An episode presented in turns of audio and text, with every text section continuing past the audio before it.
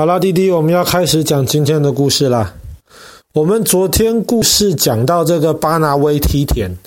巴拿威梯田出现在菲律宾这个最小面额二十披索的这个钞票上面。那么在比较大一点的钱，两百披索的钞票背面出现的是另一个菲律宾有名的一个景点，叫做巧克力山。巧克力山，菲律宾现在正在用它来申请世界文化遗产，不知道会不会有一天能够顺利的申请上。弟弟很喜欢吃巧克力啊，可是很可惜的是，巧克力山上没有种巧克力。那么，巧克力山在一个岛上，那个岛叫薄荷岛。那薄荷岛上很可惜的也没有薄荷，就是薄荷岛。它原来的那个字的那个发音更接近饱和岛，只是大家觉得翻译成薄荷好像比较有趣一点。菲律宾是一个很多很多小岛的国家，虽然没有印尼上万个小岛那么多，但是菲律宾大概也有七千多，快八千个小岛。那么，在菲律宾的中部，你如果搭飞机从天空经过的话呢，有时候你会经过薄荷岛的时候，你仔细往下看，你就会看到薄荷岛的这个中间，从空中往下看，发现地上好像有好多馒头，一颗一颗凸起来的样子。那么，通常。你如果在雨季的时候，很常下雨的时候，飞过薄荷岛的上空，你就会看到那一颗一颗馒头是绿色的，那么看起来就有一点像是绿茶的味道。除了像馒头之外，又有人说像巧克力球球，所以雨季看到的时候就是绿茶巧克力。那么你如果是那种没有下雨旱季的时候，飞机飞过去，你看到的就是变成那种咖啡色的那种巧克力球球。那么这一种大家就称之为牛奶巧克力。那不知道弟弟比较喜欢吃牛奶巧克力还是绿茶巧克力？有人传说。为什么薄荷岛上面会有这些巧克力山，或者是巧克力球球呢？曾经在很久很久以前，有两个巨人，他们在吵架，然后他们就正好吵一吵，吵一吵，就走到这个薄荷岛上面，然后两个巨人就开始抓起地上的泥土，捏成球球，你丢我，我丢你，双方就一直丢。丢到后来，虽然两个人和好了，可是巨人们丢的这些球球，后来落到地上，就变成今天巧克力山的这一些球球。巧克力山的这些球球非常非常多，大概有一千两百个到一千七百个，看你从哪个标准来看。这些球球呢，从天空上看像是巧克力球。可是，如果从地面上看起来的话，它更像是那种圆锥形，甚至有一些比较尖，像是那种金字塔形状，所以大家称它们为巧克力山。为什么会有巧克力山呢？这个其实是一个今天科学家们还是没有办法很好解释的一个原因。因为巧克力山非常非常多，爸爸刚刚说了有一千多个，快两千个。而且呢，这些巧克力球球虽然有高有矮，最高的大概一百多公尺高，最矮的大概三十多公尺高。可是通常巧克力山大概都是三十到五十公尺左右，而且这一座一座的小山，其实长得还非常的对称。那个形状看起来就好像是真的有人在下面盖金字塔盖起来，然后盖完了之后，过了很久的时间，上面被一层土包围，长出草这样子的感觉。而且你会发现在巧克力山周围是有森林的，但是这些巧克力球球上面只有草，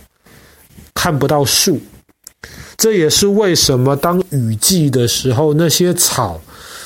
吸收了很多的水分，长得很茂盛，就会变成绿色的这一种绿茶巧克力球。可是，在旱季的时候，这些草没有水，枯干了，就会变成这种褐色的牛奶巧克力球。为什么会有巧克力山呢？这个有非常多种说法，爸爸也不知道哪一种才是比较合理的。最早有人的想法是说，这一座一座的巧克力山，它们可能是火山喷发之后喷出来的。菲律宾其实有不少的火山，所以你说有火山喷出来这些巧克力球，这个不是不可能的事情。但是有些人他们就反对说，这些巧克力山不太像是火山喷发之后出来的这些产物。第一个，因为太多；第二个，每一座巧克力山的形状都很对称；第三个，周围其实找不到任何火山熔岩或者是火山喷发之后的这些证据。那么又有人说啦。这些巧克力球呢，有没有可能是从地底下面鼓起来的？地底下面，我们知道地底下有那个地壳嘛，那么这些地壳有时候会你挤我，我挤你。可是通常单纯地壳这样子挤挤挤的话，挤出来的，比方说可能是像喜马拉雅山脉一长片的高山。而不会是在平地上面挤出一座一座的对称形状的小山丘，所以如果说单纯是这个地壳